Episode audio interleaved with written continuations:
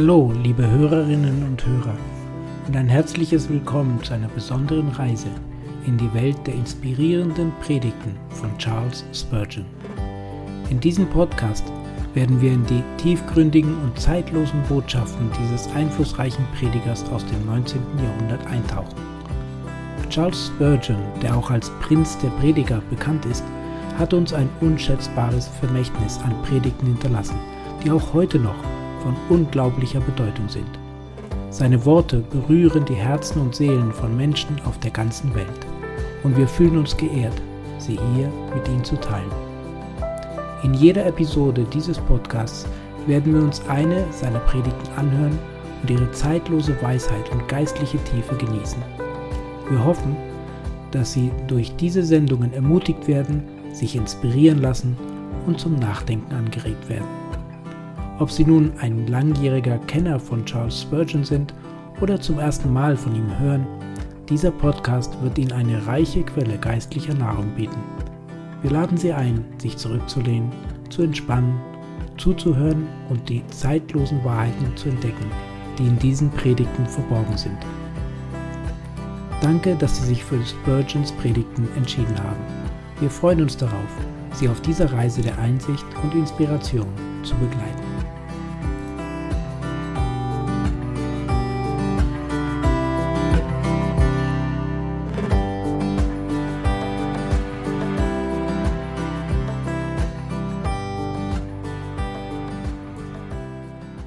Gewissheit der Vergebung der Sünden. Zuerst gepredigt am 20. Mai 1860 von Charles Spurgeon. Du wirfst alle meine Sünde hinter dich zurück. Jesaja 38, 17.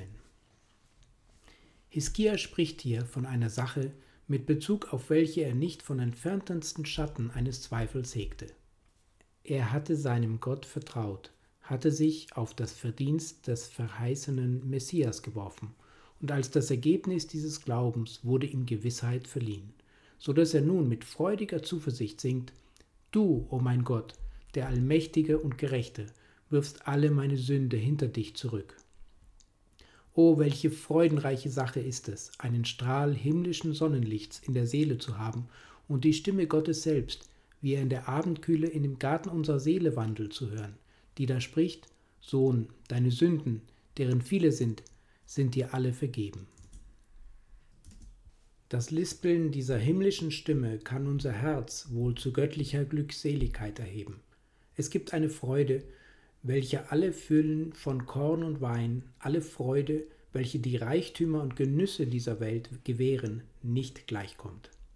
Den Friedenskuss der Kindschaft zu empfangen, das beste Kleid anbekommen, den Ring an der Hand, die Schuhe an den Füßen haben, die himmlische Musik hören und den Reigen, mit welchem der verlorene Sohn in des Vaters Hause bewillkommend wird.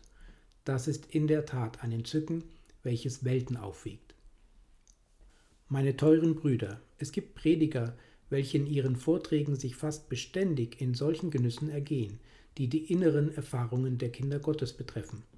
Aber ich fürchte, sie machen dies zum Hauptgegenstande ihres Predigens und lassen das ganze Christentum in ein System von Zuständen und Gefühlen aufgehen. Auf der anderen Seite gibt es Brüder, welche beständig bei der Lehre von der Seligkeit durch den Glauben und durch den Glauben allein verharren, aber fast ganz vergessen, von der Erfahrung zu zeugen, welche das Ergebnis des Glaubens ist. Diese beiden nun irren gewiss, und doch beruht ihr Irrtum in einem gewissenhaften Verlangen, die Wahrheit zu verkünden. Der Bruder, welcher die Erfahrung beständig predigt, fürchtet, dass irgendjemand einen eingebildeten Glauben haben möchte, welcher nicht der der Auserwählten Gottes ist. Darum predigt er von der Erfahrung als von einem Beweise und einem Prüfsteine, mittels welches er die Geister erkennen mag, ob sie aus Gott sind. Unser Bruder auf der anderen Seite, welcher vom Glauben und nicht von der Erfahrung handelt, fürchtet, dass die Menschen ihre Gefühle zu ihrem Gott machen und dass sie sich auf ihre Erfahrungen stützen und nicht auf das Kreuz Christus. Er ist ebenso besorgt, die Tatsache in voller Klarheit zu behaupten, dass wir erlöst sind durch das, was Christus gefühlt hat und nicht durch das, was wir fühlen. Die große Wahrheit, dass wir durch das kostbarste Blut erlöst sind und nicht durch irgendwelche Erfahrung, die wir machen. Er vergisst aber, dass wo Glaube ist, auch Erfahrung sein wird und dass wo echte Erfahrung ist, auch ein wirklicher Glaube gewesen sein muss. Gestattet mir, ehe ich weitergehe, einen Augenblick bei dem Nachweise zu verweilen, dass diese beiden Wahrheiten wirklich zusammenfallen. Eine göttliche Erfahrung und ein einfacher Glaube. Notwendige und freudige Gefühle und ein noch notwendigeres, unvermischtes Vertrauen auf Christum. Die Wahrheit ist, dass wir selig werden durch den Glauben und nicht durch unsere Gefühle. Wir wandeln im Glauben und nicht im Schauen. Aber doch besteht ebenso viel Verbindung zwischen Glauben und heiligen Gefühlen als zwischen der Wurzel und der Blume. Der Glaube ist das Beständige, eben wie die Wurzel immer im Grunde ruht. Das Gefühl ist das Gelegentliche und es hat seine Zeiten, gleich wie die Zwiebel nicht immer grüne Stängel treibt, noch weniger stets mit den vielen reich gefärbten Blumen gekrönt ist. Der Glaube ist der Baum, das, was das Wesen des Baumes ausmacht. Unsere Gefühle gleichen der Erscheinung jenes Baumes während der verschiedenen Zeiten des Jahres. Manchmal ist unsere Seele voller Blumen und Blüten, und die Bienen summen vergnüglich und tragen Honig ein ins Herz. Das ist die Zeit, wo unsere Gefühle dem Leben unseres Glaubens Zeugnis geben, gerade wie die Knospen des Frühlings von dem Leben eines Baumes zeugen. Bald gewinnen unsere Gefühle größere Triebkraft und wir langen bei dem Sommer unsere Genüsse an. Wiederum vielleicht beginnen wir zu vertrocknen, zu dem dürren und gelben Blatte des Herbstes. Ja, manchmal pflegt der Winter der Verzagtheit und der Verzweiflung jedes Blatt von dem Baume zu streifen. Und unser armer Glaube steht da wie ein verdorrter Stamm, ohne eine Spur von Laub. Und dennoch, meine Brüder und Schwestern, solange nur der Baum des Glaubens noch im Grunde wurzelt, ist unsere Seligkeit gesichert. Aber wir sollten doch die ernstesten Gründe haben, dem Leben unseres Glaubens zu misstrauen, wenn es nicht manchmal vor Freude erblühte und oft Früchte der Heiligkeit hervorbrächte. Die Erfahrung gleicht, wenn ich so reden darf, einer Sonnenuhr. Wenn ich in meinem Geiste die Tageszeit erkennen will, so blicke ich darauf. Aber dann muss die Sonne darauf scheinen, sonst kann ich mittels einer Sonnenuhr nicht sagen, wo und wie ich bin. Wenn eine Wolke über die Sonne zieht, so ist mir meine Sonnenuhr von wenig Nutzen. Aber dann tritt mein Glaube hervor in all seiner Trefflichkeit, denn mein Glaube durchdringt die Wolke und erkennt den Stand meiner Seele, nicht an dem Schatten der Sonnenuhr, sondern an der Stellung der Sonne am Himmel selbst. Der Glaube ist eine größere und herrlichere Sache als alle Erfahrung, weniger schwankend, mehr beständig. Er ist die Wurzel der Gnadengaben, und diese sind nur die Blüten, die Keime, die Knospen. Doch lasst uns nicht gegen die Erfahrungen sprechen, lasst uns sie hoch schätzen, denn es ist ein großes Ding, in dem Sonnenscheine der göttlichen Gegenwart zu sitzen. Es ist eine edle Sache, die Trauben Eskholz zu essen, selbst während wir noch in der Wüste sind.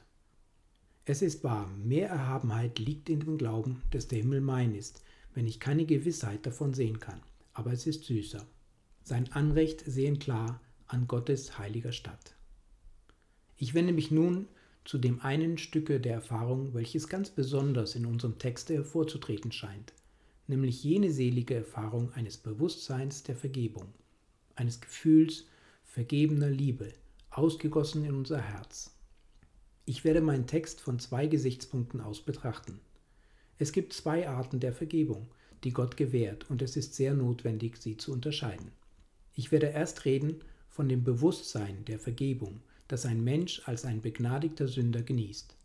Nachdem ich das getan habe, werde ich von jenem anderen Bewusstsein der Vergebung reden, das mehr meinem Texte entspricht, inniger mit demselben verbunden ist, von einer Empfindung der Vergebung, die ein Mensch genießt, nicht als ein Sünder, sondern als ein Kind, ein begnadigtes Kind, welches weiß, dass ihm schon von dem Richter vergeben ist, welches aber nun lächelt, indem es weiß, dass es auch von dem Vater begnadigt ist. Zuerst also lasst mich reden von einer Empfindung der Vergebung als von Gott dem Sünder gegeben. Wir haben diese Empfindung der Vergebung nicht zu erwarten, bevor wir nicht zu Christus kommen. Der Seele, die sich verloren, elend und nackt erkennt, wird von dem Worte Gottes befohlen, sich gerade so, wie sie ist, den Händen Christi anzuvertrauen.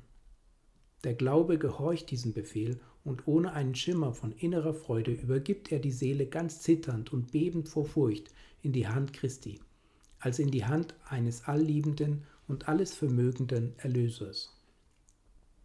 Ich wiederhole es, wir dürfen nicht harren auf eine Empfindung der Vergebung, bis wir das tun. Zu glauben ist unsere Pflicht und das Gefühl der Vergebung ist unser Genuss. Wir müssen erst gehorchen und dann werden wir die Belohnung empfangen. Indem ich fühle, dass ich gänzlich verloren bin und dass kein Grund in mir ist, warum ich sollte selig werden, werfe ich mich zu Fuße des Kreuzes Christi nieder und traue nur auf ihn in Ewigkeit. Als das Ergebnis davon senkt Gott nachher in meine Seele aus seiner freien Gnade durch seinen Geist ein untrügliches Zeugnis, welches mir beweist, dass mir in derselben Stunde vergeben ward, als ich mich Christo ergab und meine Seele in seine Hände befahl. Das Bewusstsein der Vergebung nun schließt vieles in sich, obgleich die Fülle dessen nicht in allen Seelen gleich groß ist. In einigen wenig unterrichteten Personen, welche zu wenig Schrifterkenntnis haben, beschränkt sich alles Bewusstsein von dem, was sie genießen, darauf, dass ihre Sünde vergeben ist. Sie fühlen in ihren Seelen, dass jede Sünde, die jemals in dem Buche Gottes gegen sie verzeichnet stand, ein für allemal getilgt ist.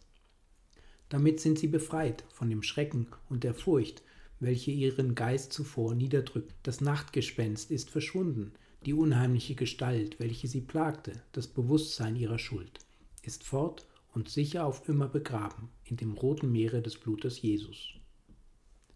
Doch unwissend und wenig belehrt, wie sie sind, erkennt sie nichts mehr als dies.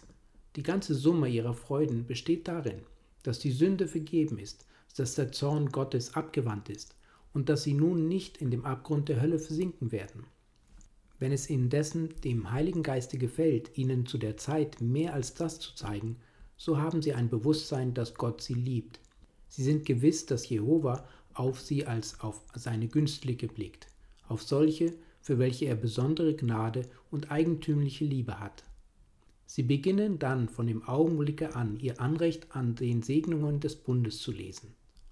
Sie sehen, dass alles das ihre ist, weil sie Christi sind, und dass da keine Verdammnis für sie ist. Jede Segnung ihnen gewährt sein muss durch dieselbe Tat, welche den Verdammungsspruch aufhob. Es begibt sich auch zuweilen, dass dies Gefühl der Begnadigung wächst, bis es durch die engen Bande der Zeit bricht, bis der Geist nicht nur gewiss ist, dass er mit Gott versöhnt ist und dass das ewige Leben ihm gewiss ist, sondern er sieht den Himmel schon in der Nähe und beginnt sein eigenes, unaustilgbares Recht an dem Erbteil der Heiligen im Licht zu verwirklichen. Ja, in der Stunde der Begnadigung habe ich manchmal erkannt, wie der entfesselte Geist die goldenen Straßen wandelte und sein Finger an die Seiten der himmlischen Hafen legte, zum Preise des Ewigen. Es ist nicht auszureden, wie umfassend zu Zeiten dieses Gefühl der Vergebung werden kann. Es vermag eine vergangene Ewigkeit zu überfliegen und dort seine Erwählung empfangen, eine zukünftige Ewigkeit und seine Herrlichkeit betrachten. Es vermag in die Tiefen der Hölle zu fahren und die Feuer dort auf ewig gelöscht sehen, oder zu den Herrlichkeiten des Himmels emporzusteigen und alle jene Pracht als ihm gegeben erblicken. Aber doch, wie ich schon vorhin sagte, es ist nicht so in allen Fällen, denn bei manchen unbelehrten Gemütern beschränkt sich das Gefühl der Begnadigung auf die Entfernung des Schreckens und auf die gewisse Überzeugung, dass ihre Sünden ihnen alle vergeben sind. Doch höre ich fragen, wie kommt einem solches Gefühl der Vergebung? In welcher Weise und Gestalt? Wir antworten, es kommt in verschiedenen Weisen und Gestalten. Manche Menschen bekommen ihr Bewusstsein der Vergebung in einem Augenblick. Sie lasen vielleicht das Wort Gottes und irgendwelcher Text schien sich mit einem Male über seine Brüder zu erheben und in himmlischem Feuer zu erglänzen, und sie sahen diesen Text wie auf ihren Herzen abgedruckt, etwa einer wie der. So kommt nun und lasst uns miteinander rechten. Wenn eure Sünde gleich blutrot ist, so soll sie doch schneeweiß werden und wenn sie gleich ist wie Rosinfarbe, soll sie doch wie Wolle werden. oder ein anderer wie dieser. Das ist je gewisslich wahr und ein teuer wertes Wort, dass Christus Jesus gekommen ist in die Welt, die Sünder selig zu machen, unter welchen ich der Vornehmste bin. Der Mensch zweifelte zuvor, war voll Trauer und Verzagtheit. In einer Minute ist alles Licht und Leben und Freude in seinem Herzen. Wenn er mit einem einzigen Schritte aus der Hölle in den Himmel hätte zu steigen vermocht, so würde der Wechsel in seiner Seele nicht schlagender und gewaltiger haben sein können. Von dem mühselig beladen sein ist ihm plötzlich ein leichtes und frohes Herz geschenkt worden. Anstatt eben noch von Kopf bis Fuß schwarz zu sein, erblickte sich nun vollkommen weiß gewaschen und mit dem schneeigen Gewande der Gerechtigkeit des Heillandes angetan. Bei anderen ist diese Empfindung der Vergebung von langsamerem Wachstum. Sie beginnt mit einem schwachen Schimmer von Hoffnung, noch ein Strahl und noch einer, bis endlich der Morgenstern aufgeht in ihrem Herzen. Das Licht nimmt immer noch zu, bis endlich der Morgenstern der Hoffnung Raum macht, der Sonne der Gerechtigkeit selbst, welche mit Heil und ihren Flügeln aufgegangen ist. Ich habe einige gekannt, welche Frieden in einem Augenblick erlangt haben, während andere Monate, wenn nicht Jahre gebraucht haben, bis sie mit festen und sicheren Schritten wandeln und mit frohen Lippen sagen konnten, ich weiß, an wen ich glaube, und ich bin gewiss, dass er mir meine Beilage bewahren wird. Diese Überzeugung wird uns manchmal in der außerordentlichsten Weise zuteil. Ich habe gesehen, wie sie durch besondere Ausdrücke eines Predigers in die Seele drang, durch Worte so gerade passend für solchen besonderen Fall, dass man gedrungen war zu sagen, das ist nicht die Stimme eines Menschen, sondern Gottes Stimme. Denn ein Mensch konnte nicht mein Herz kennen. Diese Worte sind wahrlich geredet von einem, welcher die Herzen und Nieren erforsche. Zu anderen Zeiten wurde irgendwelches merkwürdige Walten der Vorsehung das besonderbare Mittel, Freude und Erlösung zu bringen. Die auffallendste Erzählung, die ich mich erinnere, jemals gelesen zu haben in Bezug auf geschenkten Frieden nach einer langen Zeit der Verzagtheit, war wohl der Fall von einer Frau Honeywood, von welcher ihr auch möget gelesen haben. In puritanischen Zeiten lebend, war sie gewohnt, die am meisten donnernden Prediger unter ihnen zu hören. Sie wurde so völlig zerbrochen in ihrem Herzen durch das Gefühl ihrer Sünde, dass das arme Weib während, ich glaube, zehn, wenn nicht zwanzig Jahren der Verzweiflung anheimgegeben und durchaus gewiss war, dass es für sie keine Hoffnung gebe. Es schien, als es schien, dass in diesem Falle eine Art von Wunder geschehen musste, um ihrer Seele Frieden zu geben. Eines Tages, als ein ausgezeichneter Diener Christi mit ihr sprach und ihr sagte, dass doch noch Hoffnung sei, dass Jesus Christus selig machen könne, immer da, die durch ihn zu Gott kommen, ergriff diese Frau ein venezianisches Glas, das auf dem Tische stand und das aus dem dünnsten Material gemacht war, das man sich denken kann, und schleuderte es auf den Boden, indem sie rief, ich bin verloren, so gewiss wie dies Glas in tausend Stücke zerbrochen ist. Zu ihrem unendlichen Erstaunen jedoch erlitt das Glas nicht den geringsten Schaden, nicht einmal einen Sprung. Von diesem Augenblicke an glaubte sie, dass Gott zu ihr geredet habe. Sie öffnete ihre Ohren den Worten des Predigers, und Friede floss in ihre Seele. Ich erwähne dieses Beispiels als eines außerordentlichen und einzigen, dessen gleichen vielleicht nirgends sonst wo aufgezeichnet steht. Doch Gott hat seine Wege und Mittel. Er wird durch irgendein Mittel, durch jedes Mittel, durch das seltsame und wundervollste Mittel, sein Volk zum Gefühle der Begnadigung bringen. Wenn sie alle anderen Wege verwarfen, so wird er eher ein Wunder verbringen, als dass seine Verbannten nicht sollen heimgebracht werden. Gestattet mir noch ein oder zwei Minuten bei der Freude zu verweilen, welche das Gefühl der Vergebung erzeugt. Ich spreche nun aus Erfahrung. Jener glückliche Tag, an dem meine Seele zuerst einen Heiland fand und an seinen teuren Füßen hangen lernte, war ein Tag, dessen ich nimmermehr vergessen werde. Ein unbekanntes Kind, von dem man nichts wusste noch hörte, saß ich und horchte dem Worte Gottes zu, und jener köstliche Text Wendet euch zu mir, so werdet ihr selig aller Welt Ende, leitete mich zu dem Kreuze Christi. Ich kann es bezeugen, dass die Freude jenes Tages ganz unbeschreiblich war. Ich hätte springen, tanzen mögen. Kein Ausdruck wenn noch so schwärmerisch, wäre der Freude meines Geistes in jeder Stunde fremd gewesen. Viele Tage christlicher Erfahrung sind seitdem vergangen, doch kein Tag ist seitdem wieder erschienen, der das Entzücken, die sprudelnde Freude jedes ersten Tages mir wiedergab. Ich glaube, ich hätte von meinem Sitze aufspringen und mit dem schwärmerischsten jeder methodistischen Brüder, welche zugegen waren, ausrufen können, mir ist vergeben, mir ist vergeben. Ein Sünder erlöset durch Blut. Alle anderen Ereignisse in Betreff jenes Tages sind dunkel in meiner Erinnerung. Ich weiß nichts mehr von dem, was zu mir gesprochen wurde oder was sich zutrug, sondern nur eben das, dass mein Geist seine Ketten zerbrochen und dass ich wandelte als ein befreiter Mensch, als ein Erbe des Himmels, als ein Begnadigter, angenommen in Christo Jesu, gezogen aus der grausamen Grube und aus dem Schlamm, meine Füße gestellt auf einen Fels, dass ich gewiss treten konnte. Die Freude des Herzens, wenn es Gnade erlangt, mag von einigen von euch, die niemals sie geschmeckt haben, geahndet werden.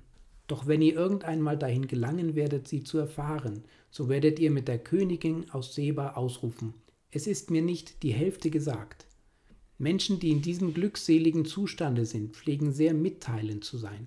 Sie können es nicht verschweigen. Sie gleichen dem John Bunyan, welcher den Krähen auf dem umgepflügten Felde davon erzählen mochte.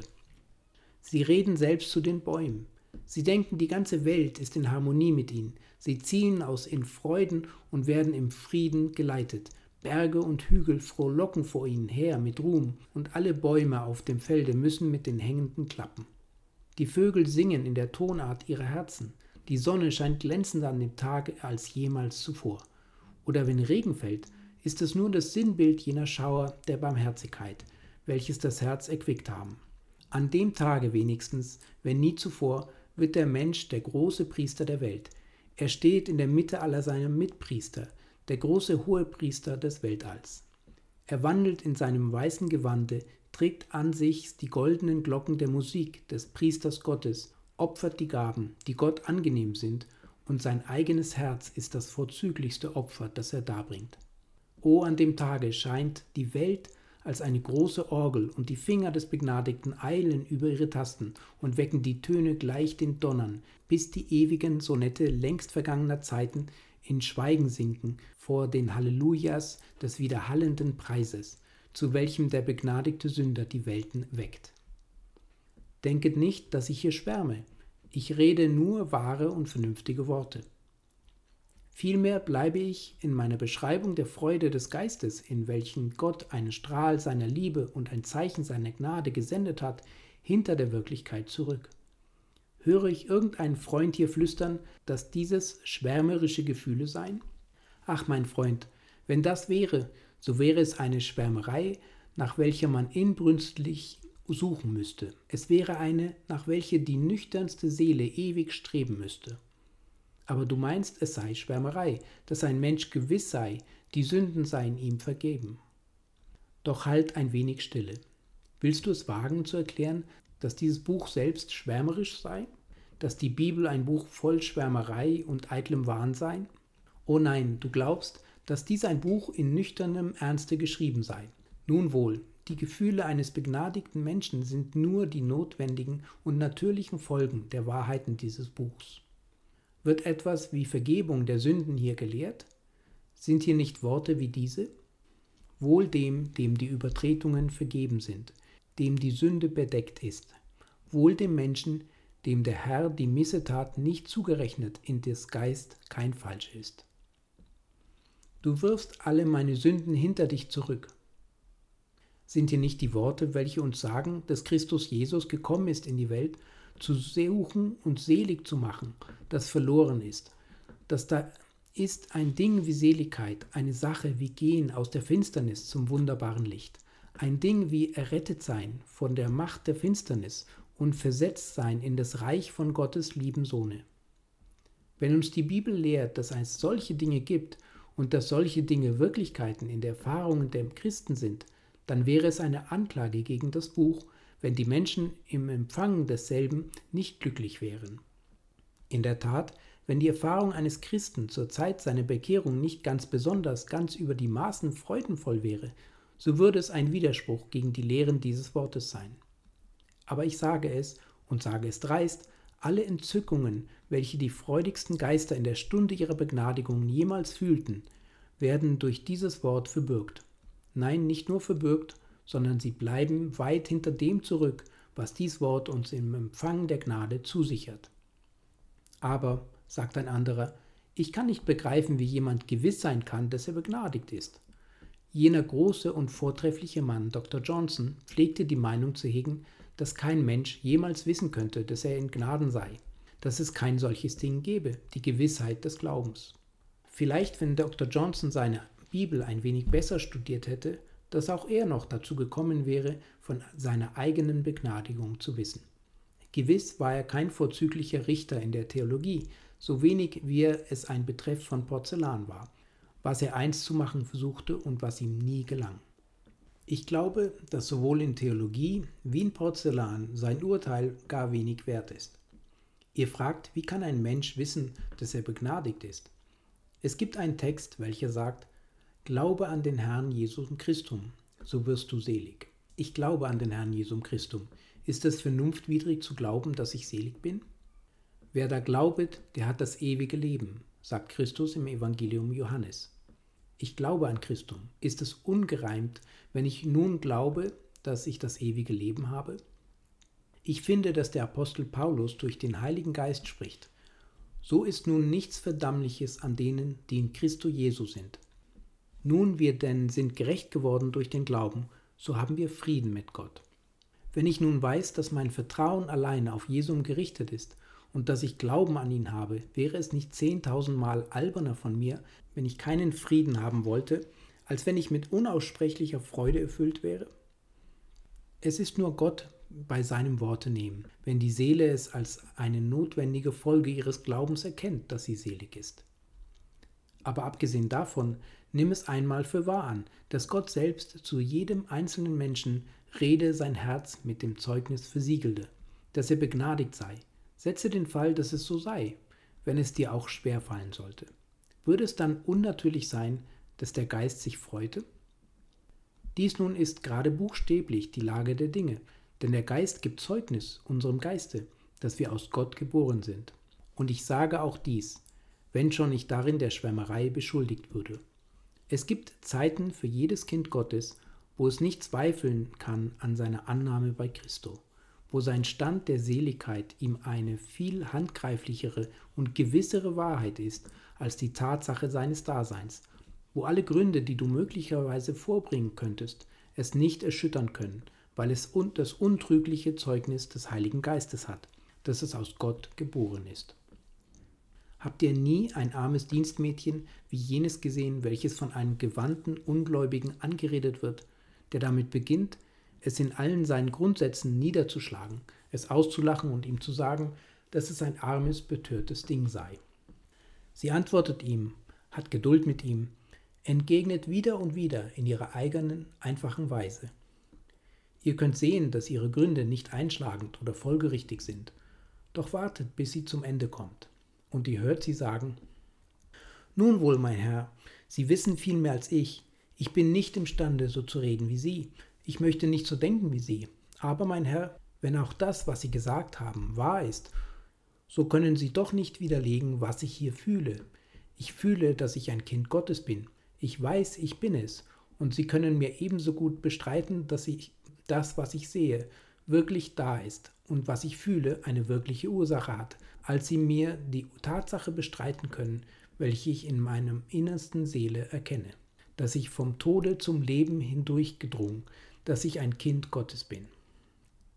Tritt her, du Blinder, seine Augen sind geöffnet. Nun versucht und überzeugt den Mann, dass er nicht sehe. Nein, sagt er, das ist eine Sache, die ich weiß. In anderen Dingen mag ich irren, aber eins weiß ich wohl, dass ich blind war und nun sehend bin. Bringt her jenen Kranken, welcher 35 Jahre auf seinem Bette als ein Krüppel gelegen hat. Ein Wunder ist gewirkt und er ist geheilt, und er beginnt zu springen. Bringt unseren Freund auf die hohe Schule und lasst sie da gegen ihn reden. Euer Bein ist nicht in einem gesunden Zustande. Wir sagen euch, ihr seid nicht gesund, nicht geheilt. Ihr fühlt euch nicht wohl, nicht genesen und hergestellt in Kraft. Oh, erwidert er, ich frage nichts nach allen euren Vernunftsgründen, noch nach allen lateinischen Redensarten, welche ihr gebraucht. Ich bin geheilt.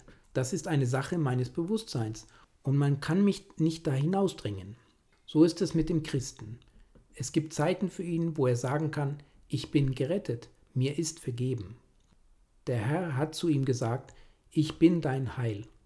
Und kein Raisonnement, wenn noch so spitzfindig, kein Vernunftsschluss, wenn noch so allmächtig, kann ihn erschüttern oder bewegen, sein Vertrauen aufzugeben, welches eine große Belohnung hat. Und nun, meine teuren Zuhörer, bevor ich diesen Punkt verlasse, um einige Minuten noch bei dem zweiten Teil meines Gegenstandes zu verweilen, wünsche ich ein oder zwei Fragen an euch zu richten. Habt ihr jemals in eurem Leben dieses Bewusstsein der Begnadigung gehabt? Nein, sagt der eine, niemals. Ich wünschte wohl, ich hätte es gehabt. Ich denke darauf zu warten. Allein du magst warten, bis du verloren bist, bevor du jemals es bekommen wirst, wenn du darauf wartest. Deine Aufgabe ist, so wie du bist, zu Christo zu gehen, ihm zu vertrauen, und du wirst es empfangen. Stille zu sitzen und jenes große Gebot nicht zu befolgen, Glaube an den Herrn Jesus Christus, ist der sicherste Weg, um deine Verdammnis zwiefach gewiss zu machen. Hoffe niemals, diese köstliche Perle zu finden, wenn du nicht alle verkaufst und jenes göttliche Feld Jesum Christum kaufst und da die kostbare Perle findest. Ach was, sagt ein anderer, ich weiß, dass ich sie nie gehabt habe und ich brauche sie nicht. Merke auf, mein Zuhörer, ich rede heute als Zeuge Gottes zu dir. Wenn du meine Warnung nun verachtest, so mag in jener Stunde, wenn du bebend auf deinem Sterbebette liegst, diese aufgehobene Finger mögen diese Augen dir noch einmal zu Gesichte kommen. Wenn du diesseits des Grabes niemals in deiner Seele ein Bewusstsein der Begnadigung haben wirst, so fürchte ich, dass du in allen deinen Sünden zum Grabe kommen wirst. Und nach dem Tode wird das Gericht folgen und nach dem Gericht der zukünftige Zorn. Das, was du für Schwärmerei und Fanatismus hältst, ist wesentlich nötig für deiner Seele Seligkeit. O weise es nicht ab, verachte es nicht, sehne dich danach, schreie danach, schmachte danach, und der Herr gebe dir noch zu erkennen, dass du sein Kind und vom Tode zum Leben hindurch gedrungen seist. Einen besseren Wunsch kann dir kein Herz wünschen, einen größeren Segen könnte keines Dieners Christi Lippen über dich aussprechen. Gott möge dich aus deinem Zustande der Unempfindlichkeit, des Schlafes und der Finsternis herausbringen und dich leiten, den Heiland zu suchen und zu finden, welchen zu erkennen Vergebung dem Gewissen und Freude der Seele verschafft. Und nun werde ich eure geduldige Aufmerksamkeit nur noch für einige Augenblicke in Anspruch nehmen, indem ich mich dem zweiten Teile meines Gegenstandes zuwende und kurz dabei verweile. Ich habe oftmals unerleuchtete Christen fragen hören, wie es kommt, dass, wenn jemand einmal begnadigt ist, er dennoch jeden Tag bitten soll, dass seine Sünden ihm vergeben werden mögen. Wir lehren und wir sind kühn, es immer wieder zu behaupten und die Lehre zu bekennen, dass in dem Augenblicke, wo ein Sünder glaubt, alle seine Sünden hinweggenommen sind. Die vergangenen, gegenwärtigen und zukünftigen sind alle vertilgt, insofern es Gott, den Richter, betrifft. Nicht eine Sünde gegen irgendeinen seines Volkes ist geblieben, noch wird sie jemals gefunden werden. Er sieht keine Sünde in Jakob, noch Übertretung in Israel. Und dennoch lehrt uns unser Meister, unsere Knie zu beugen und sprechen, vergib uns unsere Schulden, wie wir vergeben unseren Schuldigern. Wie können wir bitten um das, was wir schon besitzen? Warum Vergebung erflehen, die wir schon genießen? Die Schwierigkeit liegt in dem Übersehen der Beziehungen, in welchen wir zu Gott stehen. Als ein Sünder komme ich zu Christo und glaube an ihn. Dann ist Gott ein Richter. Er nimmt das große Schuldbuch des Gerichts, streicht meine Sünden aus und spricht mich frei. In demselben Augenblick nimmt er mich aus großer Liebe in seine Familie auf. Nun aber stehe ich in einer ganz anderen Beziehung zu ihm als je zuvor.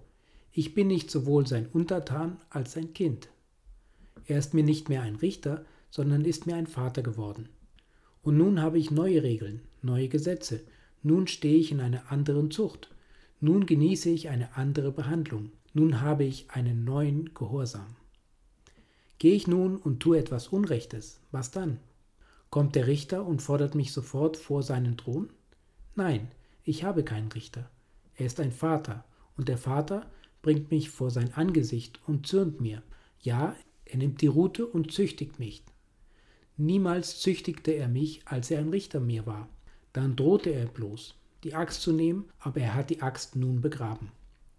Nur ich sein Kind bin, hat er keine Axt mehr, mich damit totzuschlagen. Er kann seine eigenen Kinder nicht töten. Aber er gebraucht die Rute bei mir. Wenn ich Unrecht tue, wie ich es täglich gegen ihn als meinen Vater tue, so bin ich verpflichtet, zu ihm als zu einem Vater zu gehen, auf eines Kindes Knien und zu sagen, unser Vater, der du bist im Himmel, vergib mir diese Sünden, wie ich vergebe denen, die gegen mich sündigen. Da wir, du und ich, wenn wir Kinder Gottes sind, jeden Tag sündigen, nicht gegen ihn als ein Richter, sondern gegen ihn als ein Vater, so ziemt es uns, jeden Tag Vergebung zu suchen. Wenn wir diese Vergebung nicht täglich empfangen, so wendet der Vater zuletzt die Rute an, wie er in dem Falle Hiskias tat. Er schlug den Hiskia, bis er todkrank ward. Hiskia tut Buße, die Rute ward weggelegt, und dann fühlte es Hiskia in seiner Seele. Du wirfst alle meine Sünde hinter dich zurück. So war auch Davids Fall. Davids Sünde mit der Bathseba war Jahre zuvor schon vergeben und abgetan durch das erwartete Blut Christi. Aber als er die Sünde beging, verwarf Gott ihn für eine Zeit lang, entzog ihm seine Gegenwart und war zornig als ein Vater gegen sein Kind. Als aber David Buße tat, nahm ihn der Vater, nachdem er ihn gezüchtigt hatte, wieder an seinen Busen und David konnte wieder singen. Du wirfst alle meine Sünden hinter dich zurück. Merket nun, wie diese Vergebung von der ersten verschieden ist. Die erste war der Pardon eines Richters, diese ist die Vergebung eines Vaters.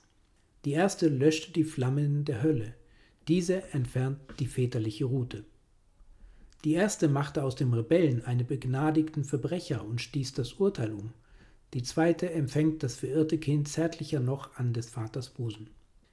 Es sind hier wesentliche Unterschiede, denn die Vergebung im zweiten Fall bezieht sich nicht so sehr auf die Schuld und die Bestrafung, als vielmehr auf die innerliche Wurzel des Bösen und auf das Verschwinden jenes finsteren Blickes, der nur auf uns geworfen ward, um uns unser eigenen Selbst zu verleiden und uns Liebe zu Christo einzuflößen.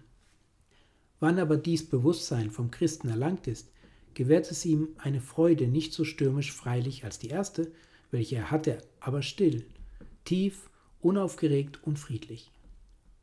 Er fühlt vielleicht nicht jene entzückende Freude gleich dem brausenden Meere, auf welchem er segelte, als ihm zuerst vergeben war, aber sein Friede ist wie ein Wasserstrom und seine Gerechtigkeit wie Meereswellen.